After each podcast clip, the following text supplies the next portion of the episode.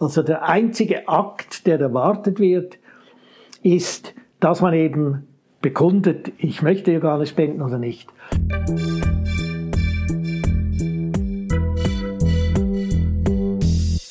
Willkommen bei Studio Libero, dem Podcast des Schweizer Monats, der Autorenzeitschrift für Politik, Wirtschaft und Kultur. Felix Gutzwiller ist emeritierter Professor für Präventivmedizin der Universität Zürich und ehemaliger Zürcher Ständerat der FDP. Er spricht im Interview über die Änderung des Transplantationsgesetzes, die am 15. Mai zur Abstimmung kommt. Gutzwiller befürwortet den geplanten Wechsel auf eine Widerspruchslösung bei der Organspende. Moderiert wird das Gespräch von Daniel Jung, Redakteur des Schweizer Monats.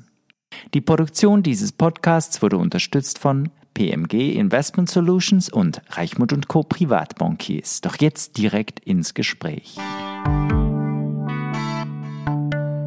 Felix Gutzwiller, besitzen Sie selbst einen Organspendeausweis?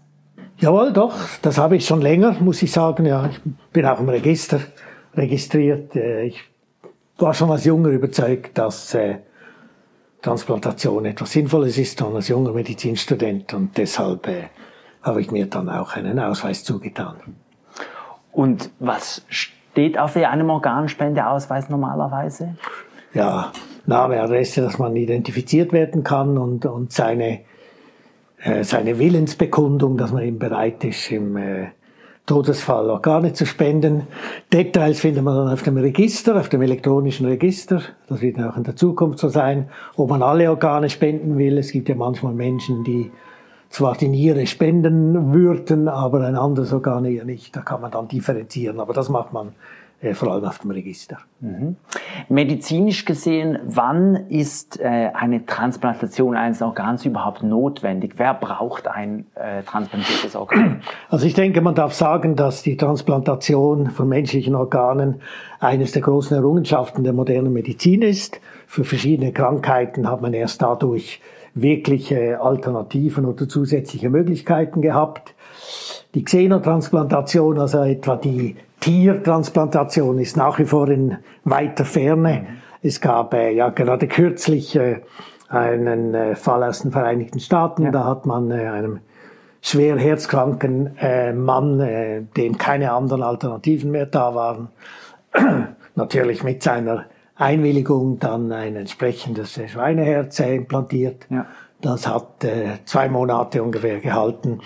Äh, jetzt ist der Mann äh, leider verstorben und die Untersuchungen laufen noch, was genau die Probleme waren. Aber das zeigt, dass die vorläufig die Transplantation von menschlichen Organen nach wie vor ein zentrales äh, Anliegen ist wenn wir in der Schweiz sehen, ist die häufigste Transplantation, und das gilt auch weltweit, die Nierentransplantation. Mhm. Äh, und dort ist es keine Frage, dass man damit Leben retten äh, kann. Und die Nierentransplantation ist sicher heute eine absolut etablierte Prozedur in der ja. Medizin. Bei welchem Krankheitsbild braucht man eine neue Niere?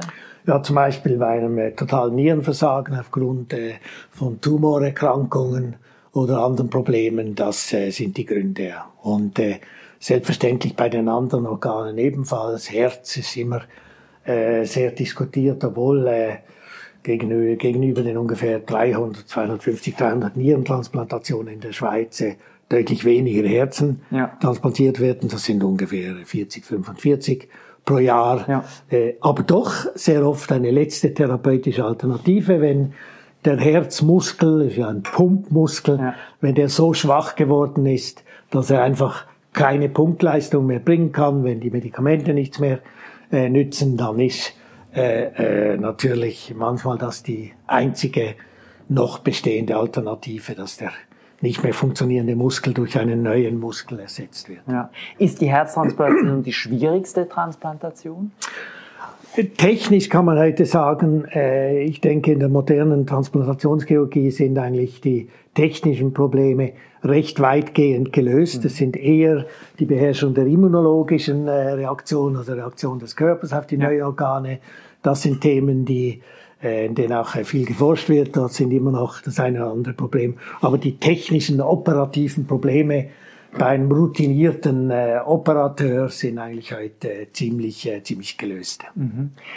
Insgesamt, eben Sie haben schon gesagt, 300, 350 Nierentransplantationen bis zu 50 Herztransplantationen. Insgesamt, wie viele Transplantationen werden durchgeführt? Ja, das sind, äh, äh, ich würde sagen, so unter, unter 1000 pro Jahr mhm. zusammengezählt.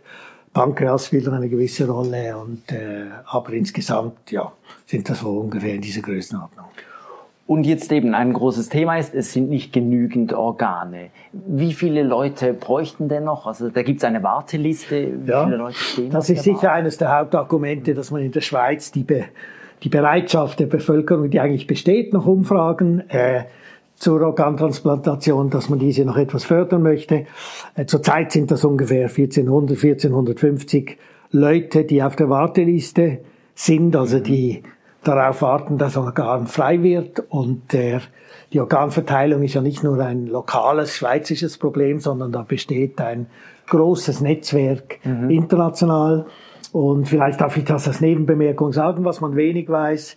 Die Schweiz profitiert eigentlich eher etwas vom Ausland. Also wir bekommen mehr Organe für Menschen, die in der Schweiz ein Organ mhm. brauchen aus dem Ausland, als dass wir äh, beitragen können an den europäischen Pool ja. von Organen, weil wir eben relativ äh, wenige haben. Das ist doch ein interessantes Phänomen auch der internationalen Solidarität in diesem Bereich. Aber es sind in der Schweiz ungefähr 1400, 1450 Leute, die warten. Vielleicht eine andere Zahl ist noch eindrücklicher. Das sind die Todesfälle, die sich dann ereignen wegen mhm. eben nicht vorhandenen Organen oder äh, aus den Gründen, dass eben nicht zum richtigen Zeitpunkt transplantiert werden kann. Und das sind äh, nach den Schätzungen äh, in der Schweiz, die man hat, ein bis zwei Todesfälle pro Woche ja. auf der Warteliste wegen eben eines fehlenden Organes. Ja, Menschen, denen geholfen werden könnte, wenn ein Organ. Nur die Frage, wieso äh, landen denn mehr Organe in der Schweiz, als die Schweiz ins Ausland schenkt? Ist das Gut, einmal ist natürlich eine reine demografische Größenordnung. Ja. Das heißt, äh, äh, Gesamteuropa ist größer, ja. aber auch wenn man das proportional berechnet, pro Kopf der Bevölkerung oder anteilsmäßig, sind wir etwas drunter, ja. äh, weil wir an sich eben etwas weniger Organe haben als andere Länder und wenn sie pro Kopf äh, mehr oder eine höhere Bereitschaft haben, dann gehen auch mehr in, in den internationalen Pool ins Ausland. Ja. Gemäß Abstimmungsbüchlein eben ist die Zahl der gespendeten Organe, und Sie haben es jetzt auch gerade wieder gesagt, eher tief im Vergleich zu anderen westeuropäischen Ländern. Ihre Analyse, wieso ist das so? Ja, es gibt ein paar Untersuchungen, aber es ist nicht ganz einfach zu erklären, weil ja eigentlich die Bereitschaft in Umfragen, also wenn man Menschen fragt, ohne dass sie in der akuten Situation sind, die Bereitschaft recht gut in der Schweiz und ähnlich wie in anderen europäischen Ländern, die die äh, Lösung, die man jetzt in der Schweiz einführen will, haben. Ich denke, ganz wichtig ist die Situation im Moment. Man muss sich das vorstellen, man ist konfrontiert als Eltern oder Verwandte mit einem plötzlichen Unglück, einem plötzlichen Todesfall und dann sollte man auch noch gerade in dieser Situation sich mit einem Thema auseinandersetzen, mit dem man sich noch nie auseinandergesetzt hat, nämlich mit der Frage, äh, dürfen die Organe beim Verstorbenen entnommen werden oder nicht. Mhm. Das überfordert sehr viele Menschen. Sie haben vorher nicht daran gedacht. Sie wissen nicht, was der Betroffene eigentlich äh, selber äh, als Vorstellung gehabt hätte. Hätte er denn eine formuliert? Mhm. Ähm, das ist für die Betroffenen, aber auch für das Pflegepersonal eine sehr schwierige Sache. Auch das Pflegepersonal, die Ärzte, Ärztinnen sind sehr gefordert in diesem Zeitpunkt und dann auch noch mit den nicht vorbereiteten Angehörigen ein Gespräch über Organentnahme zu führen, das ist sehr schwierig und das führt dazu, dass dann eben sehr oft einfach äh, gesagt wird, im Moment nicht oder jetzt können wir nicht auch noch darüber und äh, eher nein und so weiter. Ja. Äh, das heißt, der die neue Lösung soll auch dazu beitragen, dass eben früh darüber nachgedacht wird, dass man sich selber als Gesunder die Frage stellt, ja, was möchte ich denn? Und diese Klärung auch festlegt. Ja. Äh, ich gehe wirklich davon aus, dass das eine Erleichterung für die Angehörigen sein könnte, wenn ich als Angehöriger plötzlich mit einem solcher, so einer solchen Katastrophe konfrontiert bin, dann hilft es mir, dann bin ich froh, wenn ich weiß, was der Verstorbene eigentlich für einen Willen äh, gehabt ja. Äh, hätte. Und, und diese Debatte, diese Erleichterung, das äh, ist ein wichtiges Anliegen der neuen Lösung. Ja, genau. Also es geht in der Abstimmung jetzt darum, von einem Wechsel von einer bisherigen Zustimmungslösung, wo man aktiv äh, die Einwilligung auf dem Ausweis äh, machen musste, hin zu einer Widerspruchslösung. Ähm, aber da trotzdem nochmal die Frage, ist denn die unterschiedliche Zahl im Ausland wie in der Schweiz, hat es hauptsächlich mit dieser Regelung zu tun? Also man muss äh, auch in einem Abstimmungskampf fairerweise sagen, nicht nur, sie ja. trägt ganz sicher bei, aber natürlich ist das ein Gesamtsystem. Es ja. hat die, die Pflege, die Ärzteschaft, es hat die Angehörigen, es hat die generelle Informationsvorbereitung der Bevölkerung, die Diskussion, die man führt zu diesem Thema, die Art und Weise, wie die Spitäler mit dem Problem umgehen. Ja. Haben sie zum Beispiel, das sieht man auch in der Schweiz, es gibt gewisse Spitäler, die haben beauftrage besonders geschulte Pflegepersonalangehörige, die dann das Gespräch äh, aktiv führen können. Andere Spitäler nehmen das etwas weniger äh, wichtig oder sagen wir haben, haben andere Prioritäten. Alle diese, alle diese Dinge spielen eine Rolle, aber ganz sicher spielt eine Rolle, ob man als Individuum oder aber auch als Bevölkerung frühzeitig mit diesem Thema konfrontiert ist, mhm. ob man sich damit einmal auseinandergesetzt hat, ob man festgelegt hat, Ausweise oder nicht, was man gerne selber hätte in einem solchen äh, katastrophalen Fall. Das sind ganz wichtige Themen und ich glaube schon, dass die neu vorgeschlagene Lösung eben dazu führt, dass sich die Menschen wirklich auseinandersetzen mit diesem Thema und dann das Gespräch und der Entscheid erleichtert wird. Nach wie vor bleibt die Sache ja freiwillig nach wie vor, kann ich selber äh, entscheiden. Genau, können Sie jetzt gerade noch mal kurz erklären, wirklich, wie funktioniert diese Widerspruchslösung, wie unterscheidet sie sich von der bisherigen Zustimmungslösung? Also ein erster großer Unterschied liegt darin, dass man eigentlich bei der neuen Lösung davon ausgeht, dass grundsätzlich man eine positive Haltung der Organtransplantation gegenüber hat.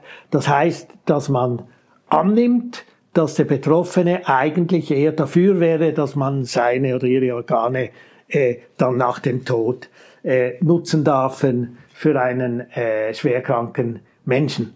Und diese Annahme jetzt, äh, das ist einfach wie ein, ein, ein gesellschaftliches Übereinkommen, dass man sagt, wir stehen da.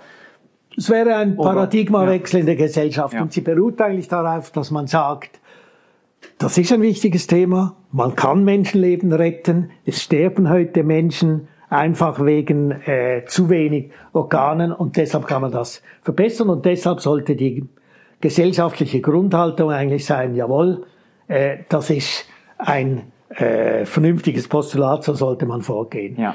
Und gewünscht wird ja nur mit der neuen Lösung, dass die Menschen sich mit dem Thema auseinandersetzen und das dokumentieren. Ja. Dass ich dann also sage, solange es mir gut geht, wie den Organausweis heute, ich äh, bin bereit, dass meine Organe nach meinem Tod entnommen werden.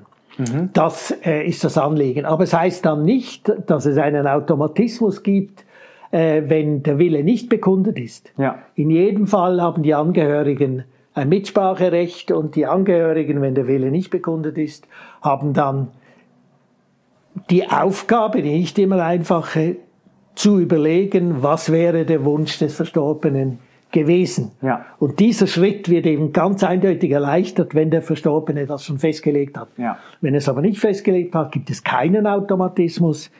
Die betroffenen Angehörigen sagen dann, ich vermute, dass äh, mein Sohn oder mein Bruder äh, die und die Lösung gehabt hätte und diese wird dann akzeptiert und umgesetzt nur noch zur Klarheit, was muss eine Person machen in der neuen Lösung, wenn sie nicht will, dass ihre Organe... Sie sollte das aktiv eintragen. Ja.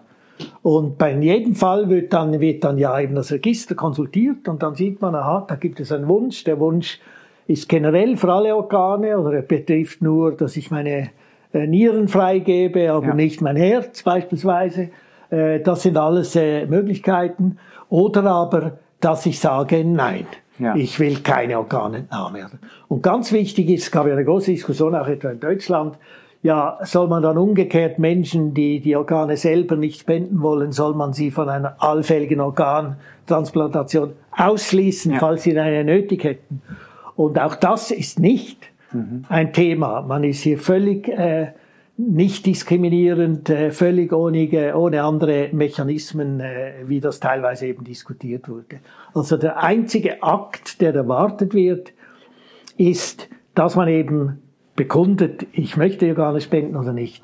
Ja. Und nun ist, das ist, wenn ich das noch sagen darf, sicher einer der großen Punkte, in dem die Gegner dieser Lösung sagen, ja, das ist eigentlich eine Zumutung, ich will die totale Freiheit, ich will die Freiheit auch nicht zu entscheiden. Mhm. Nur ich antworte da, wenn ich selber für mich ein Organ allenfalls in Anspruch nehme, geht es gut, ich bin ja gesund, ich weiß nicht, aber ich gehe jetzt eher davon aus, hätte ich eine tödliche Nierenkrankheit und wäre ein Organ da, dann würde ich es gerne und dankend nutzen. Mhm. Also wenn ich diese Grundhaltung habe, da gibt es doch weder moralisch, ethisch äh, noch äh, gesellschaftlich einen Grund, selber nicht Spender sein zu wollen. Also da denke ich, ist äh, mit diesem Paradigmawechsel äh, doch eine gewisse Solidarität gefragt. Und ich denke, diese Solidarität ist in Anbetracht der wöchentlichen Toten auf der Warteliste ist richtig und auch ethisch äh, korrekt. Und die puristische Haltung, ich darf auch nicht entscheiden müssen, aber im Hinterkopf, ja, wenn ich dann ein Organ brauche, nehme ich es dann schon. Ja. Das geht für mich nicht ganz auf. Ja. Ähm, Nochmal den Blick ins Ausland. Gibt es ein Beispiel, ein Land, wo Sie sagen, da wurde diese Widerspruchslösung eingeführt und das hat tatsächlich zu einer Zunahme der transplantierten Organe geführt? Ja, wie vorher gesagt, gibt es viele Faktoren, ja. aber es gibt Länder wie Spanien und weitere, die, die höhere Zahlen haben und sicher zusammenhängen mit dieser äh, erweiterten, wie wir sie ja jetzt nennen, äh, Zustimmungslösung. Das ist schon äh, ziemlich erweiterte klar. Widerspruchslösung. Ja, ja, genau. Das, das eben erweitert, weil die Angehörigen einbezogen worden. Das genau. bedeutet, genau. dass das erweitert. Und nur noch da in diesem Punkt: Die Angehörigen müssen die nachweisen, dass der Verstorbene, dass die verstorbene Person sich dagegen ausgesprochen hätte, oder können sie eigentlich frei entscheiden? Wenn man, wenn bekundet, wenn der Wille bekundet ja. ist des Verstorbenen, dann, dann zählt dieser Wille. Ja. Aber wenn er nicht bekundet ist, dann sind die Angehörigen gefordert, eben zu sagen, ja. ich vermute, mein Bruder, mein Sohn äh, und so weiter hätte diese diese Lösung gewählt. Und dann wird das auch akzeptiert. Ja. Eben, es geht hier grundsätzlich, man ändert äh, den Default, die Standards, wie, wie es vorangeht. Jetzt rein, rein ökonomisch betrachtet ändert sich ja in den Präferenzen der Menschen eigentlich noch nichts, oder die, die vorher dafür waren und die, die vorher dagegen waren. Was ist jetzt eigentlich da der Mechanismus, dass, es am, dass man da hofft, am Schluss zu mehr Transplantationen zu kommen? Ja, ich denke schon, dass die frühe und breite Auseinandersetzung mit dem Thema und die verbreitetere Dokumentation ja. des, äh, des Entscheiders doch vieles einfacher macht. Oder die, diese kritische Situation am, beim akuten Ereignis, die ich vorgeschildert habe, die wird entschärft, es wird den Angehörigen leichter gemacht zu entscheiden, vor allem wenn ein Entscheid schon vorliegt. Wenn er negativ ist, keine Organentnahme, ist es auch klar. Ja. Es braucht in diesem Moment keine schwierigen Auseinandersetzungen. Die Angehörigen werden entlastet, weil sie nicht äh, auch noch in dieser Situation rätseln müssen, was wollte denn äh, der Betroffene. Und wenn man schon von ethischen Kriterien spricht, es gibt auch mehr Sicherheit für den Betroffenen, den Verstorbenen, die Verstorbenen, die nicht mehr mitreden können. Das äh, übersetzt man, äh, unterschätzt man immer etwas. Also das Gefühl für mich, dass mein Wille respektiert wird, wenn ich dann mal verstorben bin, ist doch ein relativ wichtiges. Ich hätte es nicht gerne, dass äh, Angehörige meinen Willen dann einfach äh, mhm. ändern oder ihrem Konzept, ihrem Willen angleichen. Und wieso wird das verbessert mit der neuen Lösung? Ja, weil sehr viel mehr Menschen ist die Hoffnung, eben ja. sich dokumentieren und das klären und dann ist es eben klar und wird respektiert. Oder? Ja. Also ist schon die Hoffnung, dass eben mehr Menschen als heute dann sagen, doch, ich mache diesen Schritt und registriere mich und sage ja oder nein und das wird dann eben äh, in vielem helfen. Und weil das dann breit registriert wird, bin ich auch sicher, wenn mir etwas äh, passiert, wenn ich da rausgehe, dass das Register konsultiert wird, dass dort mein äh, Wille hinterlegt ist und entsprechend gehandelt wird. Die Dokumentation eben soll ein neues Register geben ähm, mit medizinischen Registern. Äh, eben es gab zum Beispiel diese Plattform Meine Impfungen jetzt, äh, wo es dann auch Datenschutzprobleme gab. Kann man ein Organspenderegister machen, ohne dass solche Skandale passieren? Ja, eigentlich gibt es die Technologie heute, oder? Ja. Man muss einfach sagen, dass äh, die Digitalisierung generell, also das wäre jetzt ein separates Thema, also, aber die Digitalisierung im Schweizer Gesundheitswesen ist leider äh, wirklich noch nicht sehr weit fortgeschritten. Äh, Covid hat das gezeigt, aber das wusste man auch schon vor Covid. aber die, die Technologie ist absolut da, dass man das sicher machen kann. Jeder betreibt sein E-Banking und hat auch nicht tägliche Zweifel, wer da alles noch mit, äh, mitwirken kann. Also das ist eigentlich keine Frage. Oder? Ja. Das ist eine Frage der Ressourcen. Aber da lässt sich sicher dem Publikum sagen, selbstverständlich kann man ein sicheres, geschütztes Register machen, dessen Daten äh, nach allen Regeln der Kunst geschützt sind. Mhm. Reden wir noch drüber, Sie haben es schon mehrfach erwähnt, eben im Spital, es ist nicht ganz einfach, grundsätzlich ein Organ zu transplantieren. Auch gerade beim Tod der Person, es müssen gewisse Voraussetzungen äh, erfolgt sein. Eben wenn ich jetzt hier draußen auf der Straße überfahren werde, ist es nicht sicher, ob meine Organe transplantiert werden können. Können Sie vielleicht sagen, was braucht es, damit ein Organ entnommen werden kann und dann auch transplantiert werden kann? Ja, es braucht einmal eben die, die Klärung des Willens. Das ist ja. selbstverständlich äh, die Voraussetzung.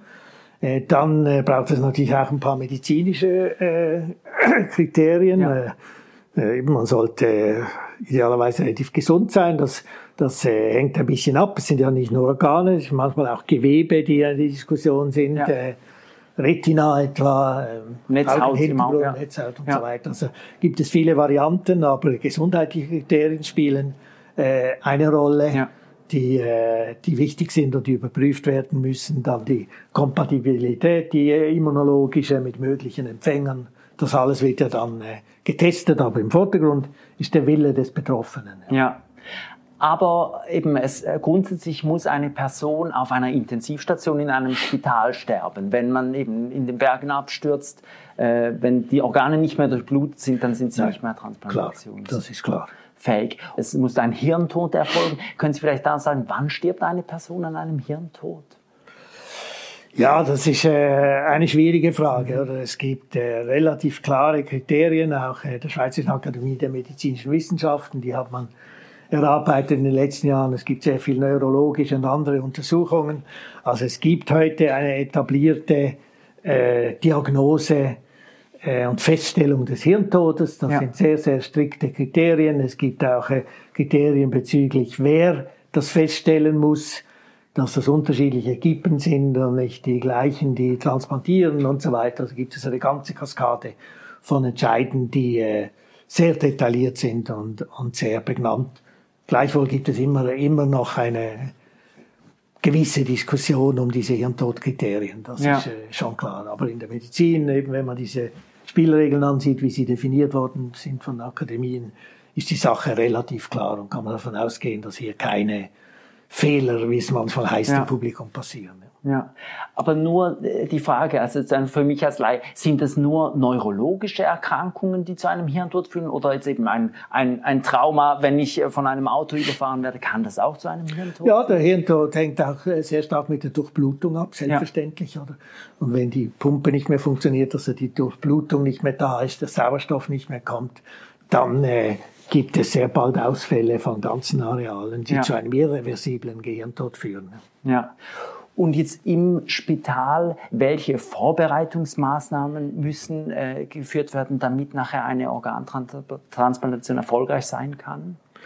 Ja, es gibt äh, natürlich bezüglich der äh, Organe, ihrer Durchblutung, ihrer äh, äh, Sicherstellen des Sauerstoffs, gibt, es, äh, gibt es gewisse Maßnahmen, die ergriffen werden. Äh, da wird auch immer wieder diskutiert, äh, welche Schläuche jetzt nötig sind und welche nicht und wann man das tun darf. Äh, aber das ist eigentlich heute auch alles klar geregelt. Ja. Ähm, eben insgesamt, die Schweiz hat ein sehr gut entwickeltes, äh, sehr äh, technisch hochgerüstetes äh, Gesundheitssystem. Aber Sie sagen auch, es gibt Unterschiede, auch in, zwischen unterschiedlichen Spitälern. Äh, wo in der Schweiz jetzt ist die Organtransplantation sehr wichtig und wo ist es vielleicht weniger wichtig? Wie sind da die regionalen Unterschiede? Also ich denke, die, im Großen und Ganzen hat, äh, hat sich die Situation der Schweiz sehr verbessert. Es gab ja auch eine entsprechenden Plan äh, unter Mitwirkung des Bundesamts für Gesundheit, das versucht hat, wirklich die äh, Information den Spitälern, die, das Training, die Formation der entsprechenden Transplantationsbeauftragten zu schulen. Das hat sicher die Lage im Vergleich zu vor zehn Jahren deutlich verbessert.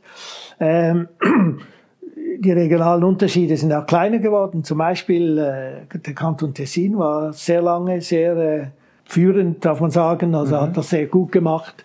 Aber äh, ich denke, jetzt haben einige aufgeholt und äh, trotzdem sind die Zahlen noch immer nicht genügend, äh, genügend groß. Ja. Die Abstimmung jetzt am 15. Mai, es kommt eigentlich ein indirekter Gegenvorschlag zu einer Volksinitiative äh, zur Abstimmung. Sie unterstützen auch die Volksinitiative. Können Sie da sagen, wenn jetzt diese, diese indirekte Gegenvorschlag abgelehnt würde, wie würde es weitergehen mit diesem Thema? Ich denke, da wäre die Sache für einmal wieder, äh, wieder erledigt, mhm. oder? Man würde ganz sicher die Anstrengungen weiterführen, die man jetzt schon in den Spitälern überall äh, macht, also Ausbildungspersonals. Äh, man würde vielleicht auch mit weiteren Informationskampagnen versuchen. Äh, aber die Lösung wäre die bisherige. Und ich würde dann davon ausgehen, dass dann vielleicht in ein paar, paar Jahren halt ein nächster Anlauf äh, erfolgen würde. Ja, aber diese Volksinitiative würde dann wahrscheinlich nicht zur Abstimmung gebracht werden. Nein, die ist äh, zurückgezogen ja. oder wird zurückgezogen, äh, wenn, äh, wenn die Lösung äh, akzeptiert wird und äh, wenn sie nicht akzeptiert wird, dann denke ich, äh, wird man wieder von vorne beginnen. Ja. ja noch zum Schluss die Frage, unsere Gesellschaft wird älter, äh, die Menschen werden älter. Was hat das für einen Einfluss? Braucht es in Zukunft immer mehr Organe oder wie vielleicht auch, und wie sehen Sie, in welchem Zeitraum könnte es dann aktuell werden, dass man eben Organe züchten im Tier oder sogar ganz im Labor. Wie, wie geht es weiter? Was erwarten Sie in Bezug auf die Transplantationstechnik in den nächsten Jahren, Jahrzehnten? Also die Demografie spielt sicher eine gewisse Rolle, äh, nicht eine dramatische, aber äh, eine gewisse Rolle. Es wird sicher mehr Organe brauchen, aber eher, weil die Indikationen noch etwas breiter werden, weil die, ähm, die medizinische Kunst äh, sich weiter verbessert, so dass mhm. man äh, auch in schwierigeren Situationen Organe transplantieren kann. Also da, der, die Nachfrage wird sicher weiter zunehmen, da bin ich überzeugt bezüglich äh, tierischer oder Fremdorgane oder, oder laborgezüchtete, das wird wohl noch länger gehen, als, äh, als man eine Zeit lang gedacht hat. Mhm. Es gibt zwar Zellkulturen, die schon äh, viel versprechen, etwa im Bereich von Nieren oder auch von äh, äh, kardialen, also Herzmuskelzellen. Da gibt es interessante Entwicklungen, aber äh, ich würde schon eher mit 10, 20 Jahren rechnen, bis hier wirkliche brauchbare Produkte da sind, als, äh,